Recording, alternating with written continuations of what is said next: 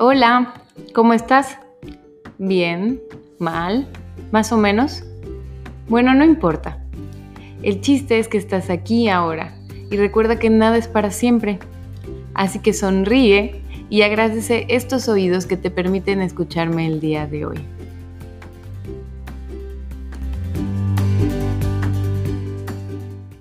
Hello, bienvenida al episodio número 20 del podcast Soy Feliz.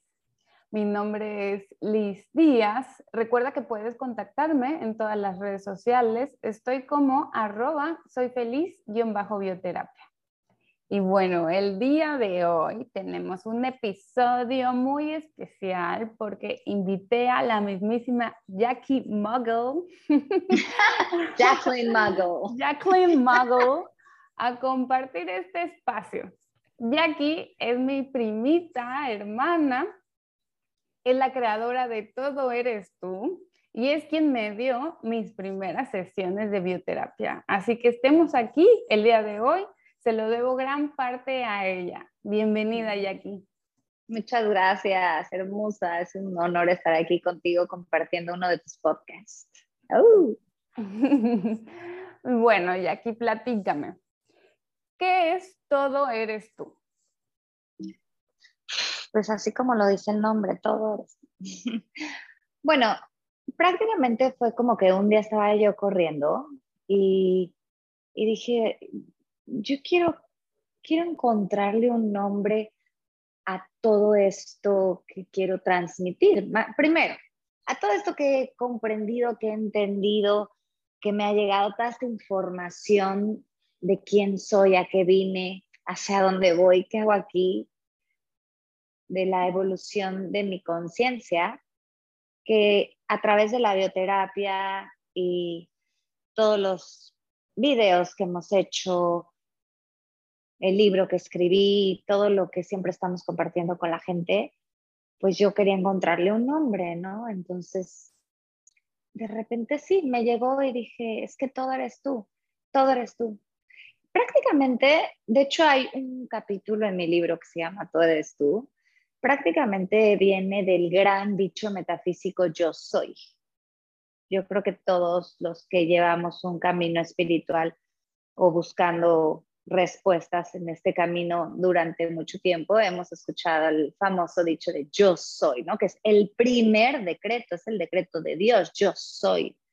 Yo soy la magna presencia de Dios, yo soy la resurrección y la vida, yo soy, de hecho lo decía Jesús, yo soy el Hijo de Dios. Y cuando decimos yo soy, es que te identificas con todo. Yo soy esto, yo soy aquello, yo soy todo. Y es como un decreto para darnos cuenta que no estamos separados. Es el decreto principal para salir del ego y, y hacernos conscientes que nosotros somos el centro de nuestra vida, y que todo gira alrededor de, de ti, ¿no? Es como, siempre le he dicho que somos como una araña en una telaraña y pues la araña está en el centro y la telaraña es toda nuestra existencia que se va tejiendo con un hilo que te lleva a otro, que te lleva a otro. Y todo es una unión, ¿no? Nada está externo a ti, todo está relacionado con todo. Entonces sí, ese día que estaba corriendo, buscaba una manera de, de expresar esto con, un, con una frase. Y, y, y me cayó y dije, es que todo eres tú, que es prácticamente lo mismo de yo soy, pero cómo yo le iba a poder transmitir a los demás. Yo soy, pues iba a quedar como aparentemente muy egoísta, ¿no? Yo soy, pero cuando tú dices todo eres tú, es como despertemos, humanos, despertemos a darnos cuenta que todo eres tú. ok, ok, me encanta. ¿Y quién es Jackie? ¿Cómo estás aquí el ah. día de hoy? cuéntanos un poquito tu camino. Bueno, pues yo soy una mujer de 42 años que lleva ya desde los 14 años buscando el, mucho así como que del propósito de mi existencia. Eh, soy hija única y nada, yo, yo crecí de alguna manera como muy alrededor de adultos, ¿sí? Entonces pasaba mucho tiempo sola porque mis papás trabajaban mucho y en esos tiempos yo sola me acuerdo que me veía mucho en el espejo o platicaba mucho con el espejo. Todo esto es importante, entonces, para poder describir quién soy. Entonces yo platicaba mucho con el espejo y me acuerdo que había veces que me quedaba viendo y como que decía, uy, es que eso soy yo, ¿no? ¿qué onda? Como ¿Pero que te había daba algo, miedo? no me daba miedo, como que tenía una sensación, como que había algo que me decía, no puede ser que yo sea solo eso. Y entonces ese sentimiento de no poderlo comprender desde muy chica, sí me daba así como que, como, des, como ah, me asustaba, me asustaba un poco, ¿no? Que me acuerdo que hasta tenía yo como que tocar la materia, a veces prender el agua, meterme a bañar y como que me daban unos, des, como que me desprendimientos de la materia, si lo pudiera yo como describir de esa manera. Y no entendía bien qué estaba pasando, porque yo, yo como que estaba en búsqueda de entender ¿qué hago? ¿Qué es esto? ¿Cómo que estoy en un cuerpo? ¿Cómo que existo? Y bueno, creo que a partir de ese momento donde me daba cuenta que no estaba muy segura, que estaba como muy a gusto sin saber qué onda,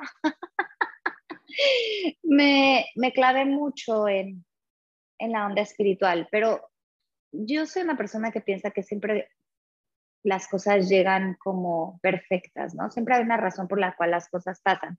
Entonces, resulta que mi mamá eh, viene de una familia judía, la cual nunca fueron ortodoxos ni muy convencionales con la religión, y se casó con mi papá católico, y entonces, pues no teníamos religión, yo hija única, yo siento que ellos como que me querían guiar hacia algo, ¿no? Entonces, eh, los primeros años de mi vida fue en una escuela judía, no me iba muy bien porque los judíos son súper eh, de alguna manera herméticos con su religión y entonces como yo era hija de madre judía, si era judía, pero tenía un papá que no era judío, entonces como que no, no me sentía yo... Eh, Parte de... Como que, ajá. Y, y, luego me sacan, me meten en una escuela laica en la cual fui súper feliz, pero después llegué a Cancún a vivir a los 14 años y me meten en una escuela católica, la lasallista, entonces tampoco encajaba. Y entonces ahí todos habían hecho la primera comunión y tampoco, o sea, yo decía, no, pues yo no pertenezco, yo, yo qué onda. Y sí, recuerdo cómo mi papá como que se daba cuenta y, también a él le llegó por otro lado, por unos amigos, el primer libro de metafísica y llegó a la casa y dijo, es que esto es increíble, aquí está la verdad, tenemos que leerlo todos y en esta casa se prohíbe decir mentiras y dar adelante, vamos a ser honestos.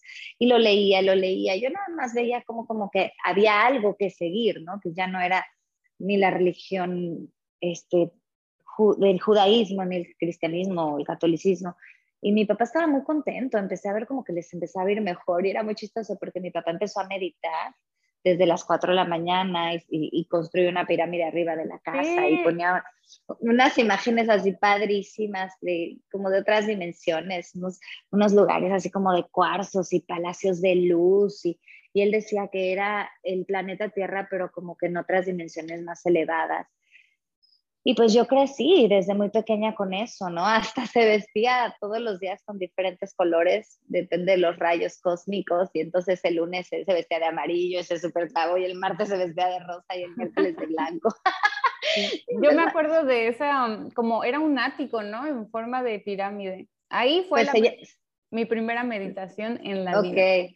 Es como un ático, sí, pero se le dice ashram, es un ashram, era el espacio sagrado de la casa arriba de la casa para meditar, ¿no? Y él desde las 4 de la mañana ya estaba ahí. Obvio, yo no meditaba a esa edad, y menos a las 4 de la mañana, tenía 14, 15 años. Pero pues era el ejemplo, ¿no? Que yo estaba viendo y mi mamá también lo apoyaba y también se vestía con sus cosas. Empezamos a ir a un grupo de meditación donde seguíamos meditaciones guiadas y empezaron a llegar libros a la casa. Libros grandes, libros metafísicos grandes. Yo, yo recuerdo que el primero que más o menos entendí fue el de Luis Hay, tú puedes sanar tu vida, pero pues estaba muy pequeña, era 14 años. Y después ya llegaron libros como más, más fuertes, ¿no? Ramta. Yo a los 15 años ya, me, había leído dos libros de Ramta. Eh, tal vez no los entendía al 100% por la inmadurez o la falta de experiencia, pero, pero eran cosas que me iban despertando la conciencia. Y a partir de ese momento no, no pude parar. no pude parar y siempre, siempre fui así como una persona que estaba en búsqueda de todas esas cosas. ¿Quién es Dios? ¿Quién soy yo? ¿Dónde están las cosas? ¿Cómo se le hace? Hasta que llegó el curso de milagros a nuestras manos. Me acuerdo que una mamá de un amigo me dijo, me veía platicando con este amigo, Omar Alvarado, que, que con él como que era con el que me identificaba porque la mamá también era medio esotérica y eso. Y ella llegó un día y dice, a ver, todo lo que ustedes están buscando y están hablando, todo está en un solo libro y se llama Un curso de milagros. Entonces me quedó así como grabado. a los 18 años fui a, a Colombia y, y ahí lo encontré, porque yo lo había buscado en muchas librerías y ahí encontré el libro. ¿En serio? Sí, lo compré en Bogotá la primera vez que fui a Colombia y bueno, yo estaba feliz porque el libro es así como una Biblia, ¿no? Entonces yo decía, wow, ya tengo la respuesta absoluta en mis manos, ahora a ver, ponte a leerlo. Obviamente no se entiende porque es como una Biblia y todos los mensajes pueden ser mal interpretados también, ¿no? O sea, porque igual la Biblia tiene mensajes increíbles, igual el curso de milagros, pero no todo el mundo los entiende a su, a su perfección. O sea, es un curso de vida, no es de que lees un libro y ya entendiste todo. Tienes que volverlo a abrir en diferentes etapas de tu vida y practicar y agarrar la onda. Pero pues el curso de milagros es uno de los libros que yo creo que tienen el, uno de los mensajes más elevados. Eh, que es desaprender lo que aprendiste, ¿no?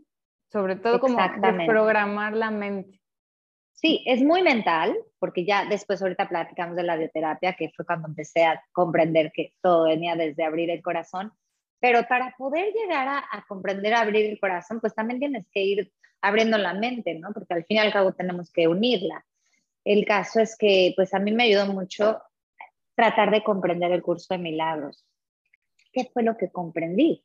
Primero, que nosotros con lo que estábamos pensando estábamos creando todo y que todo era nuestra percepción y que podíamos cambiar las cosas, que realmente podíamos cambiar la realidad para crear lo que realmente deseamos, ¿no? Y, y, al principio no lo entendía muy bien, hablaba mucho del perdón y que el perdón y el perdón y la expiación mi conocimiento fue creciendo, pero nunca llegó al corazón. O sea, yo entendía todo como a nivel de la mente. Como justo eso, ¿no? Entender, no comprender. Entender, exacto. está todavía a este nivel. Exacto. Entonces, como que ahí andaba, ¿no? Pero pues siendo muy honesta, o sea, yo no, no, no tenía una buena relación con mi mamá, no, no, o sea, tenía 18 años, me ladía un cacahuate, estaba yo en búsqueda del amor, luego pues a mí me llegó tarde, yo digo que yo me tardé en agarrar la onda, y a pesar de que estuve con mucha información desde muy pequeña. Pero para no hacerte el cuento largo, o sea, llegó un momento a mi vida que mi papá, este, a pesar de que estaba en un camino ya muy elevado y todo lo que iba descubriendo me lo compartía. O sea, esto de Joe Dispensa y Bruce Lee y Wayne Dyer y Abraham Hicks lo conozco desde hace más de 10 años gracias a mi papá. O sea, él siempre me decía, no, estos maestros están súper increíbles, mira, escucha esto y escucha lo otro. Y pues yo era más joven, lo escuchaba, lo entendía, pero no como ahorita, si todavía lo sigo escuchando y todavía me sigue maravillando y cada vez lo comprendo más, ¿no? Pero con las experiencias, pero sí, llevo mucho tiempo conociendo a estos grandes maestros que apenas ahorita están empezando a ser realmente famosos con el programa este de Gaia y todo. Y mi papá pues un día se enfermó. O sea, eso ya es como otro podcast, ¿no? Pero el caso es que se enfermó y a pesar de que ya había estudiado biodescodificación, él me decía, tanto estuve buscando la cura del cáncer para ayudar a tanta gente que no puedo creer que yo tengo cáncer. Y yo siempre decía, bueno, a lo mejor él tiene cáncer porque lo quiere descubrir a través de él mismo, no a través de a ver quién me dice cómo se cura el cáncer, ¿no? Y lo logramos. o sea, lo logramos. Él no está vivo, él se fue, él quiso irse. Yo siempre he dicho que él realmente lo, lo, lo decidió de esa manera. Yo quiero creer que él está haciendo cosas maravillosas, muchísimo más elevadas de lo que puede haber aquí en nivel terrenal. Me lo imagino armando un fiestón.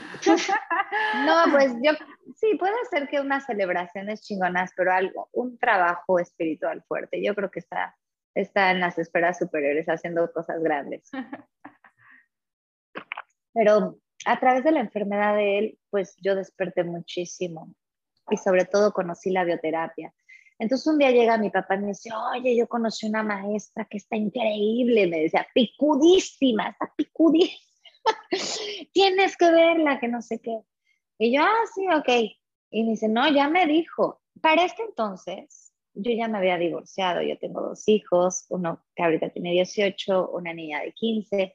Y en en ese entonces yo ya llevaba prácticamente, creo que como seis o siete años divorciada. Y bueno, para ser honesta, desde que me divorcié, pues siempre estuve abierta a conocer al amor de mi vida, ¿no? A un hombre que me, que me hiciera sentir increíble, porque pues yo respeto y quiero mucho al padre de mis hijos y es un gran maestro, pero no era, no es lo que yo quería como pareja, ¿no? Más bien tenía que ser así, el papá de mis hijos. El caso es que pues yo buscaba, pero no me iba muy bien en el amor. De hecho, me iba a rebar. El caso es que cuando me dijo mi, mi papá, ¿sabes qué? Esta maestra que me dio bioterapia me dijo que, que si tú no arreglabas la relación con tu mamá, no ibas a encontrar pareja. Y eso como que me, o que nunca te ibas a casar o nunca vas a encontrar a, la pareja que, que a mí también me dijiste. y yo, Dios mío, dime lo que sea. Ve de rodillas a la iglesia. En el fondo uno está buscando lo que sea, ¿no? Pero yo también decía, por favor, que parezca un ángel guardián y te diga qué tienes que hacer para hacerlo, porque cuando no sabes por dónde es, es complicado. Pero yo creo que siempre que realmente el deseo de nuestro corazón es algo muy fuerte, y ya estás como en ese momento de decir, me rindo, o sea, por favor, guíame, vida, muéstrame el camino, siempre aparece, siempre somos escuchados, siempre aparece, pero pues sí hay que estar dispuestos, ¿no? A, hacer grandes cambios. El caso es que pues fui a las terapias de bioterapia y la verdad no... ¿Fueron presenciales? no, no, no, todo fue por video con Sol y al principio sí, o sea, me di cuenta de algunas cosas, pero no, no, yo no agarré la onda rápido, Liz. O sea, yo hice las tres sesiones y yo todavía iba y le decía a amigas, chécate, iba con amigas solteras que no tenían pareja y les decía, ¿tú crees que mi terapeuta dice que si yo no arreglo la relación con mi mamá, yo no voy a encontrar pareja? ¿crees? ¿Qué le pasa? Y obviamente las solteronas me dicen, hay nada que ver, eso no tiene nada que ver, que tiene que ver una cosa con la otra, pero yo no iba a hablar con personas que tenían una bonita relación de pareja y de mamá, ¿verdad? Yo hablaba con las que no tenían Porque ahí bravas. Exacto. Yo no sé, yo creo que la desesperación de verdad de que yo no avanzaba y de que, de que cada vez me iba peor con las relaciones de pareja, hubo algo en mi interior que me dijo, hazle caso a, Sol Martínez, haz caso y de verdad, aparte, muy en el fondo yo quería estar bien con mamá, pero era mi percepción errada, los juicios que me creí en la mente, cosas estúpidas que ahorita volteo atrás y digo, es que no, o sea, después de dar tantas terapias y ver tantos casos un poco más complicados, al final todos son así, pero hay unos que dices, bueno, entiendo que te cueste un poco de trabajo comprender a tu mamá, ¿no? Pero yo yo decía, lo mío es estúpido, yo no sé por qué estoy metida en un cuento así. Y nada, empecé a trabajar mucho, mucho, mucho, mucho relación con mamá y la magia llegó. Y luego no nada más es que llegue, sino sostenerla. Mantenerla. Mantenerla. Entonces, no, pues mi mamá es así como que intocable. con ella sí, así, mi maestra hermosa y perfecta y que el amor se mantenga limpio y puro y la percepción. Y bueno, el nombre de todo eres tú. Tiene que ver también con todo esto, ¿no? Darme cuenta que quién soy yo principalmente, pues soy mi mamá. Porque de ahí vengo, es mi origen. Y sobre todo que tú elegiste, ¿no? Que nosotros elegimos a mamá, no es mala suerte, no es accidente, sino si elegimos ese reto es porque nuestro alma quería ese reto para despertar y que somos las hijas perfectas también para ella, porque de alguna manera, mm, sí, yo creo que uno la elige, pero yo creo que nos elegimos mutuamente, yo creo que hacemos un acuerdo antes de nacer, esa es mi humilde percepción, ¿no? Tanto la mamá con los hijos como los hijos con los padres, como que antes de nacer, ¿no sabes qué? Vamos a encarnarnos y tú vas a ser la perfecta mamá para mí, tú el perfecto hijo. Y bueno, yo he escuchado que dicen que en otras vidas de reencarnaciones también hemos sido familia y como que nos volvemos a reunir con, con la familia para poder enderezar cosas, ¿no? A lo mejor en otra vida ella era mi hija o ella era mi marido o ella era mi hermana, no lo sé, ¿no? Pero se van acomodando, bueno, ahora vamos a volver a darnos otra chance porque gracias a lo que tú eres y lo que tú vas a hacer y cómo yo soy, nos vamos a unir perfectamente para nuestra evolución. Entonces, Yo creo que va por ahí, no sabemos exactamente cómo, porque hemos olvidado todo, pero creo que muy acá adentro de nosotros como que hay cosas que resuenan, ¿no? Lo que sea, no importa, lo que nos haga sentir bien, lo que nos haga llegar al amor, yo creo que eso es lo más importante.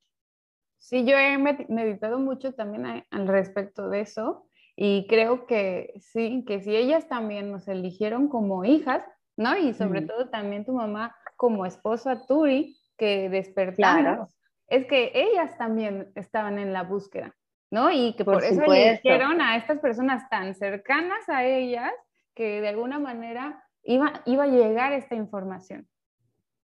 Lo que sí estoy 100% seguro, seguro, ay, segura, es que elegimos nacer, elegimos encarnarnos, eso sí estoy segura porque yo siento que somos muy afortunados al poder estar encarnados también en este cuerpo. Mira, imagínate cuántos espermatozoides intentaron entrar y nosotros fue nuestro primer éxito, ¿no?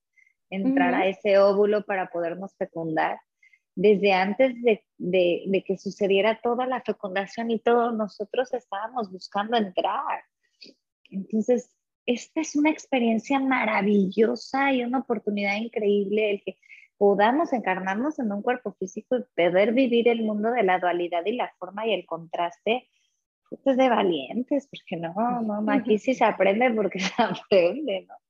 Sí, me encanta, me encanta escuchar tu historia, porque obviamente que la conozco, somos primas hermanas, y tan diferente, ¿no? La tuya y la mía, porque pues la mía, casa de católicos, en la familia de mi papá, de, pues mi, mi abuelo era sargento, ¿no? Mucho deber ser, no éramos muy católicos practicantes, pero pues tampoco se cuestionó mucho la religión. Y en tu caso, o sea, como al tener mamá judía, papá católico, en primera, pues es como hay dos opciones y empezaste tú a cuestionarte, ¿no? O sea, alguna, cuál me sirve o no, yo ni siquiera pensaba en eso. O sea, es, es, una suerte también tener desde el principio como que ver, pues cómo va a ser una la verdadera si la otra también está, o ninguna, o las dos, o puedo crear Y tenemos otra prima, Daniela, que hace equitación, que ella toda la vida dijo, yo soy atea y yo no creo en Dios, ¿no te acuerdas? Sí. Entonces, digo, independientemente si eres católico, judío, si tienes ambos padres, yo creo que viene mucho como que de otras vidas, como de nuestra propia alma, esa búsqueda. Dicen también, y, y, y lo, elijo creer, que vamos acumulando este, nuestro, así como nuestra vibración, la volvemos a retomar donde la dejamos. O sea, si tú ayer estabas súper triste o preocupado o te bajó la frecuencia y estás así con una vibra baja, te duermes y te vas a despertar con esa misma vibración, ¿no? O sea, la vibración siempre la vas a encontrar donde la dejaste, o de cada tema, así de, si yo estoy pensando en ese tema y ahí se me bajó la vibración, regreso a ese tema y donde yo dejé la vibración, ahí la tomo, ¿no? Ya depende de qué hago con ella. Pues igual nuestra misma evolución en el planeta Tierra o en esta vida, como que vamos avanzando con vidas. Entonces también depende de lo que hayamos hecho en nuestras vidas pasadas, es la misma evolución que se va acumulando en esta vida. Entonces, probablemente tú y yo también estábamos en una búsqueda espiritual desde nuestra vida pasada. O nos quedamos ahí a un pelito. Nos quedamos, dijimos, a ver, aquí se queda la coma y sigo avanzando, ¿no? y nos vamos juntitas para ayudarnos. Por favor. También creo que haya sido un factor que haya sido niña actriz a mí la actuación se me hace algo tan, tan poderoso porque sales de tu yo, ¿no? O sea, sales de tu yo para ser otra persona, entonces es como que ya ahora también te empiezas a cuestionar, en realidad soy esto que pienso que soy o no, porque te tienes que meter en el cuerpo y en la mente de alguien. Total, mira que cuando, cuando fui a estudiar a Estados Unidos, nunca voy a olvidar y siempre platico esto, que uno de mis mejores maestros de actuación me decía, Jackie, tú no quieres ser actriz para convertirte en alguien más. Tú quieres ser actriz para conocerte a ti misma. Así me decía en inglés, you want to be an actress to find yourself. Cuando hacía monólogos y así, yo, uy, no, y es verdad, ¿no? O sea, como que te conoces a ti misma a través de todo eso. Y Shakespeare, ¿qué decía? Shakespeare decía, la vida son los actores. No, perdón, decía, la vida es el escenario y los humanos los actores. O sea, igual todo el tiempo estamos actuando. Y puedes cambiar de personaje, nada más no comprando.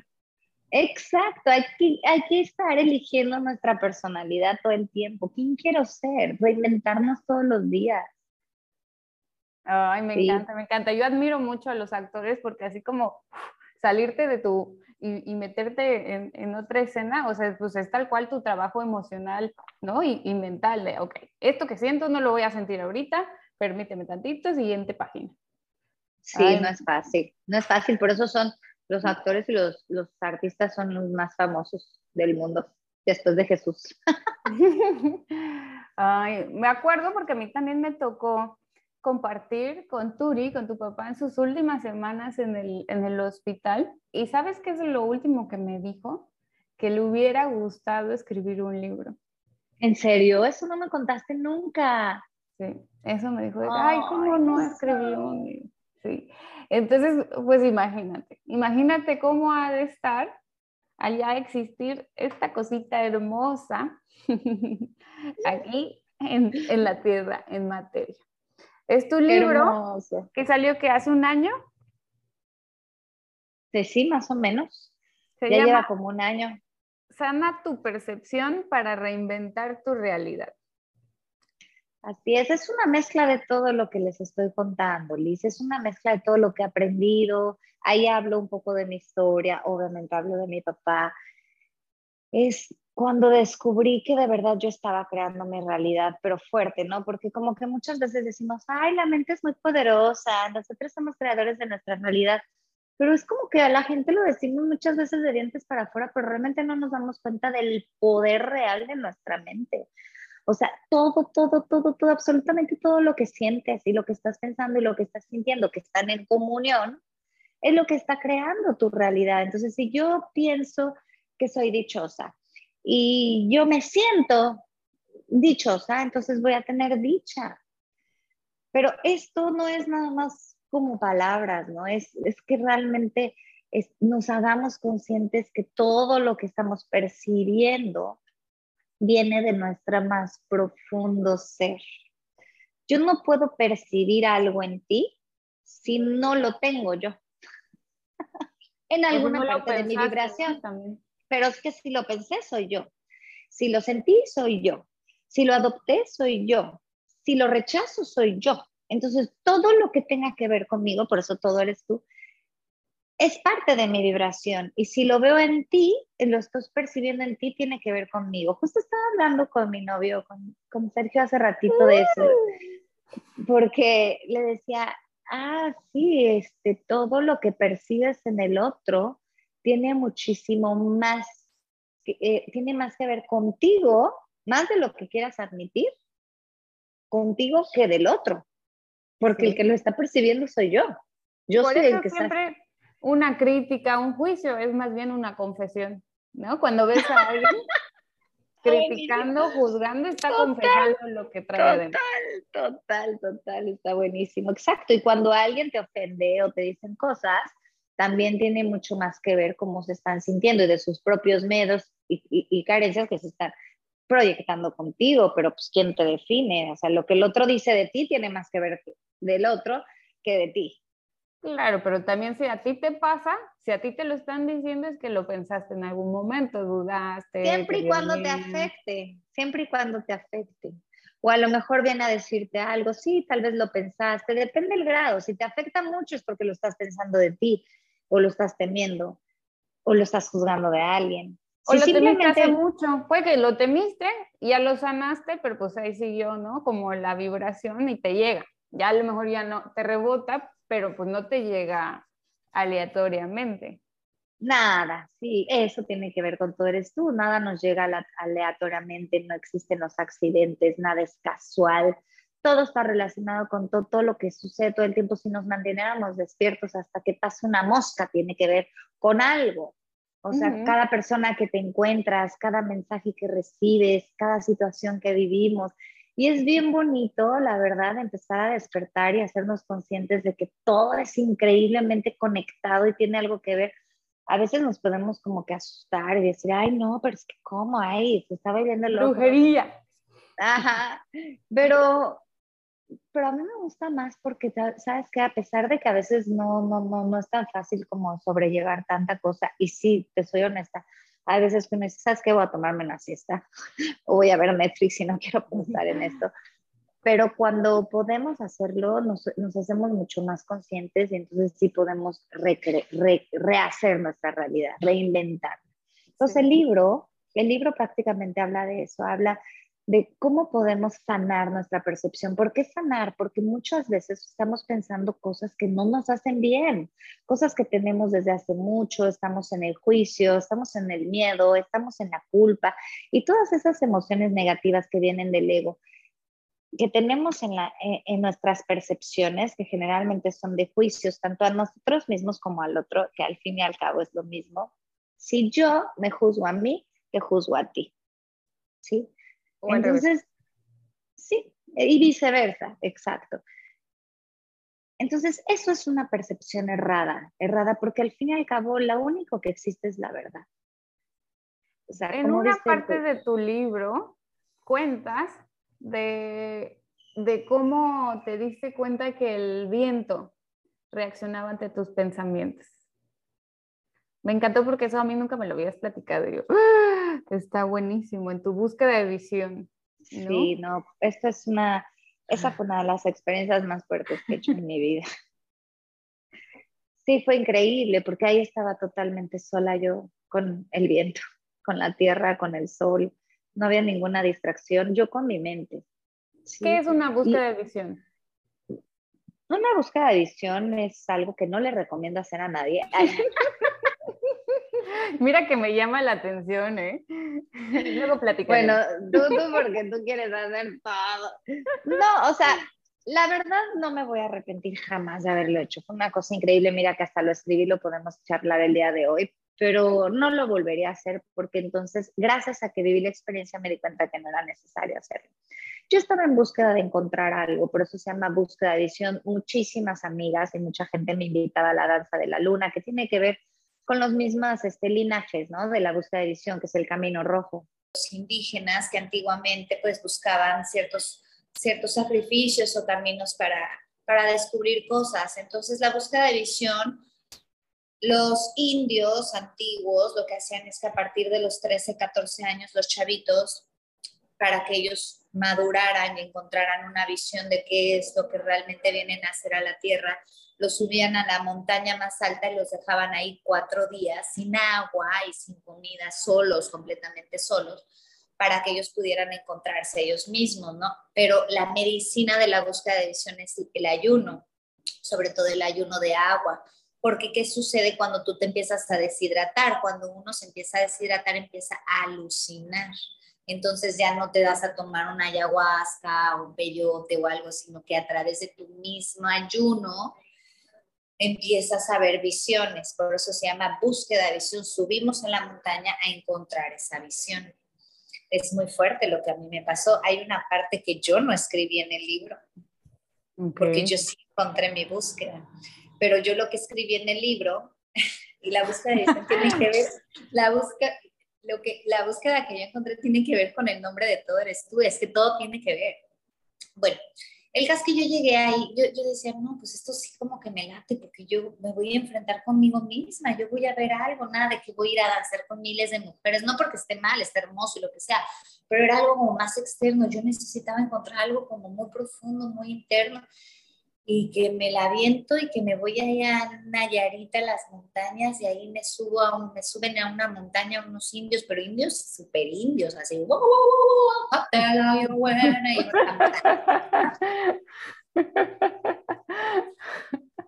¿Cuántos años tenías? No, ya tenía yo a mis dos hijos, ya habían nacido Horus y Aura. Aura tenía como tres añitos.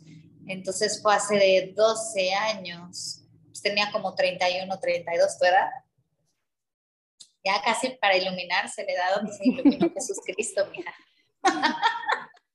Ahí andamos, ahí andamos, echándole. Bueno, total que llegué muy emocionada y todo, muy contenta, un poco nerviosa. Yo pensaba que, o sea, ¿qué me daba miedo? Pues yo pensaba que no comer o estar allá sola o que me fuera a dar un dolor de cabeza y que qué iba yo a hacer ahí cuatro días sola. Así. No te dejaban subir nada, solo podías subir una cobija eh, tenía que ser de lana porque hace frío en las noches, una sonaja o un tambor y una bolsita de tabaco. El tabaco ellos lo usan no para fumar, sino para ofrendarlo a los animales. Y hacíamos nuestros 100 rezos de tabaco, que eran 100 color rojo, 100 amarillos, 100 blancos y 100 100, 100, o sea, hice 400 rezos. Yo tuve que estar, pues estaba preparando eso como unos dos, tres meses antes y esos se pusieron en el piso, que también ese tabaco en el piso sirve para que no lleguen las serpientes, ¿sí? Es como un repelente. El caso es que a nosotros no nos dejaban salir de esos metros de 4 por 4, o sea, un metro cuadrado, más que hacer pipí y hacía pipí una vez en la mañana y ya, o sea, pues si no tomaba agua. Oye, pero te fue bien, yo, yo sé de los que tienen que hacer un hoyito ahí mismo para hacer del baño. Sí, yo no me acuerdo haber hecho del, los, tres días, la verdad, porque no comí nada. Pipí hice creo que una vez en la mañana, pero eso es lo de menos, o sea, realmente pasaron cosas muy, muy fuertes. Te digo que el primer día llegué muy feliz y hasta yo, wow, arriba de una montaña sola, ¿qué va a pasar? Bien aventurera. Y si veo un águila y si no sé qué, entonces me puse a hacer yoga y a meditar y pues todavía no tenía sed, porque pues yo la verdad, hambre nunca me dio, porque mientras menos comes, menos hambre te da, pero nunca, nunca me imaginé lo que iba yo a sufrir sin agua. Fue fuerte, yo terminé totalmente seca, o sea, mi lengua era blanca, mis labios morados, toda mi piel seca, seca, como seca, seca. O sea, es que cuando más valoré el agua, dije, wow, el agua vida. Yo, yo ya ni siquiera quería tomar agua. O que me cayera una gota de agua en el cuerpo, con eso me sentía realizada. Y así si yo llegué a trabajar mis problemas de pareja, que si mi novio, que si mis papás, todo eso se fue a la... No me interesaba nada más que el agua, imagínate. ¿Y no te puedes morir? ¿No se supone que uno no dura tres días? no, bueno, se ha descubierto que sí dura solo cuatro días. O sea, yo estuve a punto de morir y he conocido muchas que sí se mueren. ¿En serio? yo, yo siento que yo morí y renací, así, literal. Pero bueno, obviamente físicamente no morí. El caso es que el viento, ¿qué pasó con el viento, Liz? Pues soplaba muy fuerte y era increíble porque aparte como habían otras mujeres, nada más que yo no las veía, estaban separadas como a 200 metros, a todas te, te siembran, ¿no? En tu, en tu montaña. Entonces sembran a una mujer acá, sembran a la otra acá, éramos como 30 mujeres. Entonces, cuando empezó el primer atardecer, todas empezaban a aullar como lobas, porque se llamaba el clan de las lobas. Y yo, wow, y las que tenían su tambor, pues tocaban el tambor, las que tenían sonaja, tocaban la sonaja, pero solo lo hacían en la noche cuando se, se metía el sol y en la mañana cuando salía el sol. Y pues eso el primer día, ¿no? Entonces yo feliz y el viento soplaba. A medida que empezaron a pasar los días, pues ya en silencio, porque durante todo el día no las escuchaba ella, solo cuando salía el sol y cuando se metía pues yo empecé a conectarme con el viento y yo me di cuenta qué hora era gracias al sol, ¿sí? O sea, te conectas porque te conectas, qué wifi ni qué nada, de la naturaleza. Y entonces a las 6 de la mañana pues salía el sol aquí, a las 12 del día tenía yo el sol acá, a las 6 de la tarde ya tenía yo el sol acá, entonces ya podía yo saber qué hora era. Y fue cuando comprendí que el viento me hablaba fue realmente cuando me di cuenta que nada estaba externo a mí, absolutamente nada, ni siquiera cuando el viento soplaba, era como la forma que yo tenía de escuchar a Dios o a la vida. Entonces yo empezaba a pensar mucho, ¿no? Y cuando pensaba cosas bonitas, cosas positivas, cosas reales, cosas que eran verdad, soplaba el viento. Entonces yo me daba cuenta cuando estaba negativa, cuando tenía miedo y eso, el viento no soplaba. Entonces así me iba contestando, era como mi péndulo y yo decía, wow, esto es increíble. Gracias a esa experiencia, ahorita todavía lo escucho. cuando, cuando estoy conectada o quiero, entonces ya salgo y empieza el viento a hablar. Y ya lo escucho y comprendo muchas cosas. Pero es una cosa que yo no puedo, o sea, yo puedo compartir mi experiencia, pero ni siquiera podría yo enseñar cómo puedes hacerlo. Es que yo creo que cada caso es único, es, es solamente que uno de verdad esté dispuesto a sentirlo y, y lo, vas, lo vas viviendo, ¿no? O sea, me iba contestando. ya el cuarto día yo estaba muy mal, o sea, yo ya estaba ya en, deshidratación y el viento no sopló ni una sola vez. O sea, no volví a soplar el viento, jamás lo volví a escuchar. Wow. Pero ahí sí, me encanta porque es cada quien, pues como dices, tú vas a interpretar los mensajes de acuerdo aquí a cómo eres tú, ¿no? Y a lo que necesitas, porque al final eres tú, tu ser superior hablándote a través del viento. Exacto, y tú mismo le vas a poner la interpretación, ¿no? Como dices. Entonces, pues sí, el libro cuenta un poco de esa historia pero no sé, tú me dirás cuánto tiempo tenemos, pero entonces, ¿qué me pasó en mi visión? Fue increíble, porque a nosotras nos tenían prohibido salir de nuestro lugar donde nos sembraban. Y yo el cuarto día me acuerdo que estaba como convulsionando, ya así tirada en el piso. O sea, el cuarto día te juro que todo el tiempo estaba el sol a las 12 del día. Ya nunca fue la una, nunca fue las dos. No sé cuándo llegó el momento que se metió el sol. Era el día más largo de mi vida, así decía, ¿qué onda? ¿Cuándo va a acabar esto? Y la verdad lo único que pensaba yo es, me quiero ir de acá, ¿qué estoy haciendo aquí? ¿Qué vine a hacer aquí? Estoy loca, pero me daba mucho miedo salirme e ir a la aldea a buscar, porque yo sé, o sea, aquí por lo menos sé que mañana vienen por mí los indios estos, ¿no? yo aquí me voy a perder, yo no sé cómo regresar. Y si me salgo y si me pierdo, y si encuentran en la montaña, quién sabe dónde ahí tirada. Entonces, pues yo me quedé en mi lugar porque dije, no, pues que mejor me quedo acá y que vengan por mí. Total que de repente estoy ahí convulsionado y escucho una voz. Oye, oye. Y yo volteo y veo una chava. Pues yo mm, ahorita no te puedo decir si fue mi visión o fue real. No lo sé. Para mí fue real. Bueno, ¿y qué pasó? Yo no la volví a ver. Ah, nada más te dijo, oye. No, no, no. O sea, no la volví a ver ya después de que se acabó, ¿no? Y entonces me dice, oye, oye, y cuando volteo, pues yo me asusté muchísimo porque supuestamente no hablas con nadie. Y, yo, ¡Ah! y mi corazón así, palpita muy rapidísimo, ya sabes. Y la otra me asusta, no, no, no, no, perdón, perdón, no te quería asustar, no te asusté.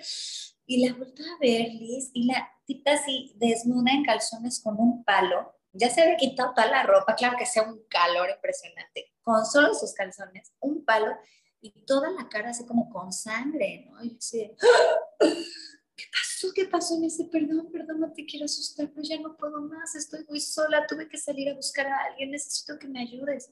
Y era justo lo que yo estaba pensando.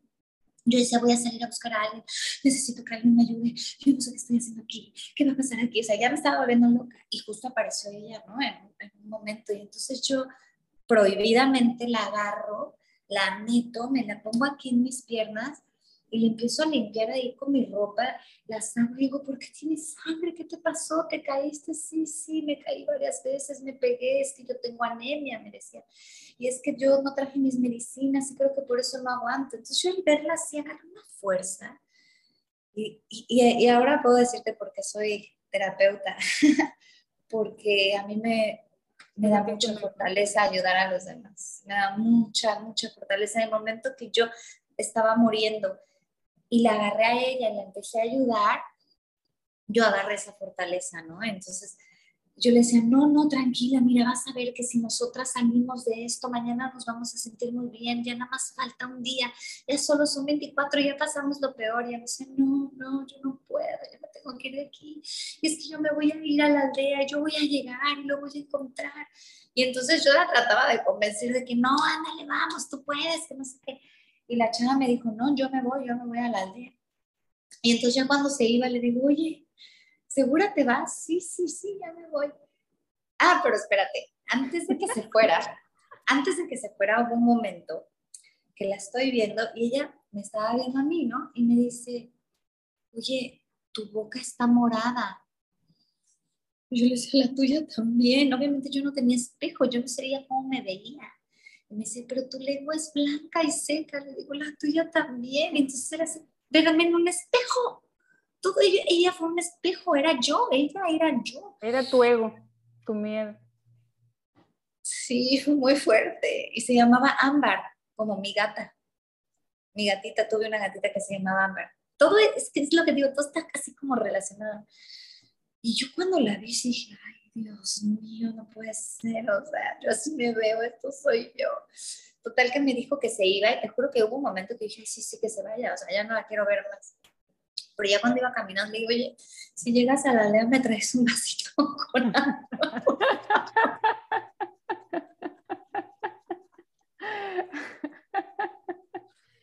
Total que, ¿qué crees? No regresaba, no regresaba, no regresaba, yo en mi trance ahí, entonces de repente, ah, como yo llevaba una pluma, una pluma de águila, ella como se salió y le dije, no estaba prohibido salir, me dice, tú puedes salir a, buscar una sombrita, aunque sea en un arbolito, o sea, no seas tonta, sal tantito, nada más no pierdas de vista, no sé Entonces yo así aguantándome el sol y todo, que me salgo y empiezo a ver como una pequeña sombrita, que arbolito era un arbostito ahí, ¿no? Y ahí me puse y empiezo así, como echarme aire, pero el aire era muy caliente con la pluma, yo generaba más aire yo creo que estuve como cinco horas tratando de echarme aire a la garganta del calor que tenía la sed que tenía. En la noche, Ámbar nunca regresó, nunca la volví a ver, no supe nada de ella, sí, jamás, ni siquiera cuando terminó la encontré, no, no supe si fue real, si no fue, o sea, no la volví a ver. Y en la noche yo no podía dormir, esa fue la noche más larga, esa noche fue la noche donde yo rezaba y decía, Dios, dame descanso, solo quiero dormir, que acabe este momento, ya, porque fue la noche más larga de mi vida. Parada me dolían los pies, del lado derecho las costillas, del otro lado las otras costillas, boca arriba la espalda, boca abajo el pecho, o sea, no había forma, era una cosa impresionante. Ya al día siguiente como a las 12 del día empecé a escuchar los tambores que ya venían por mí. Ay, no, mi corazón estaría así. Y cuando escucho...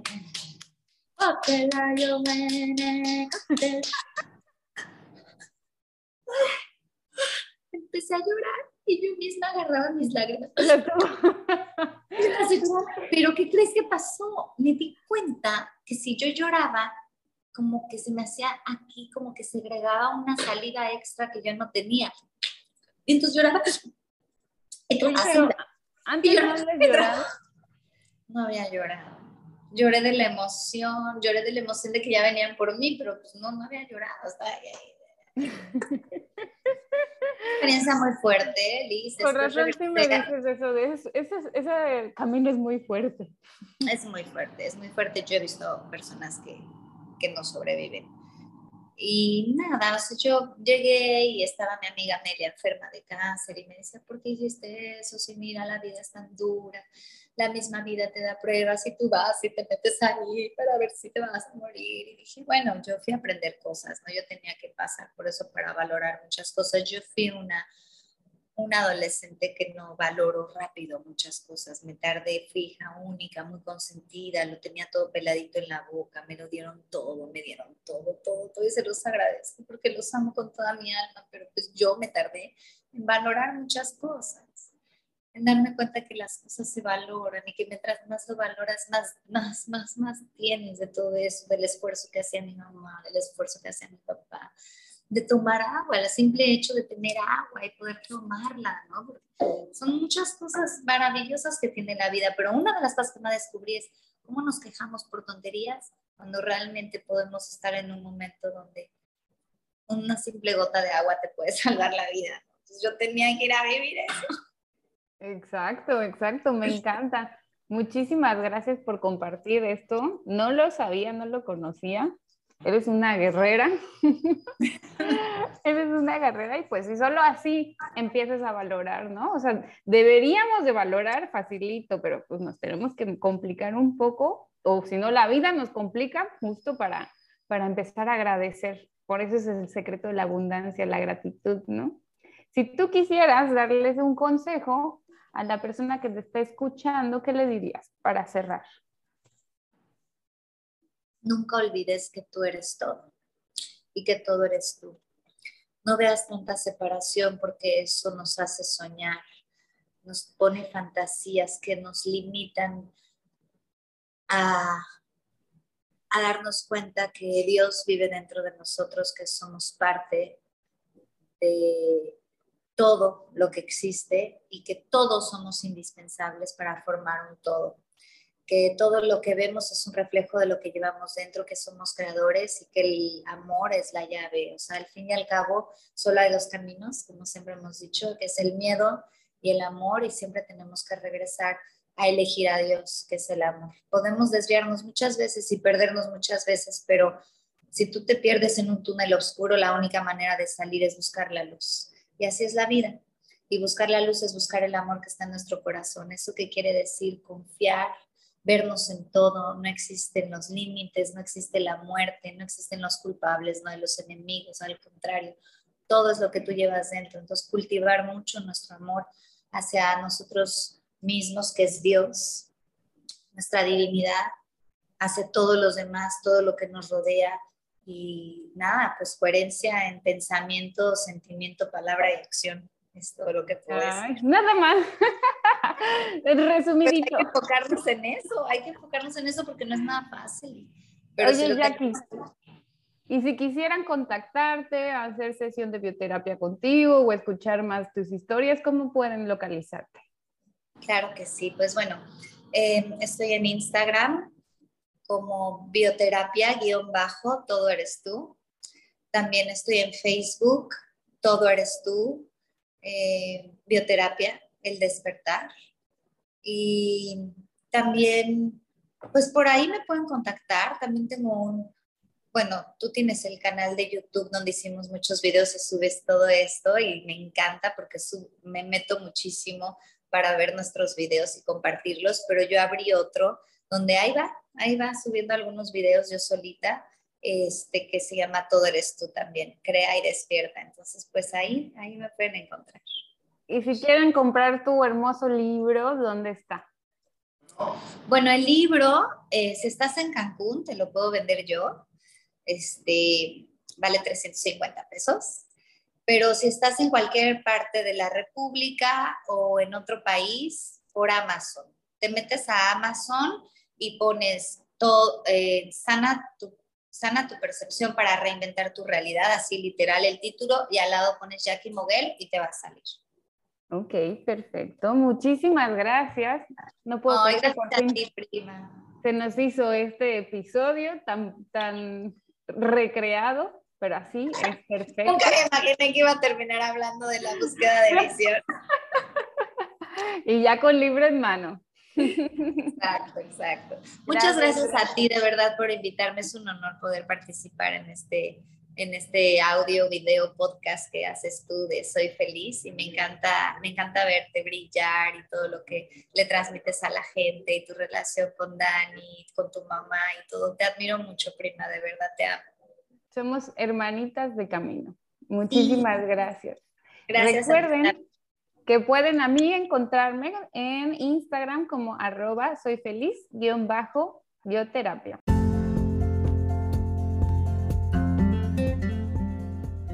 Gracias por escucharme. Te deseo que tengas un excelente día. Recuerda sonreírle a todos. Te mando muchos besos, Liz.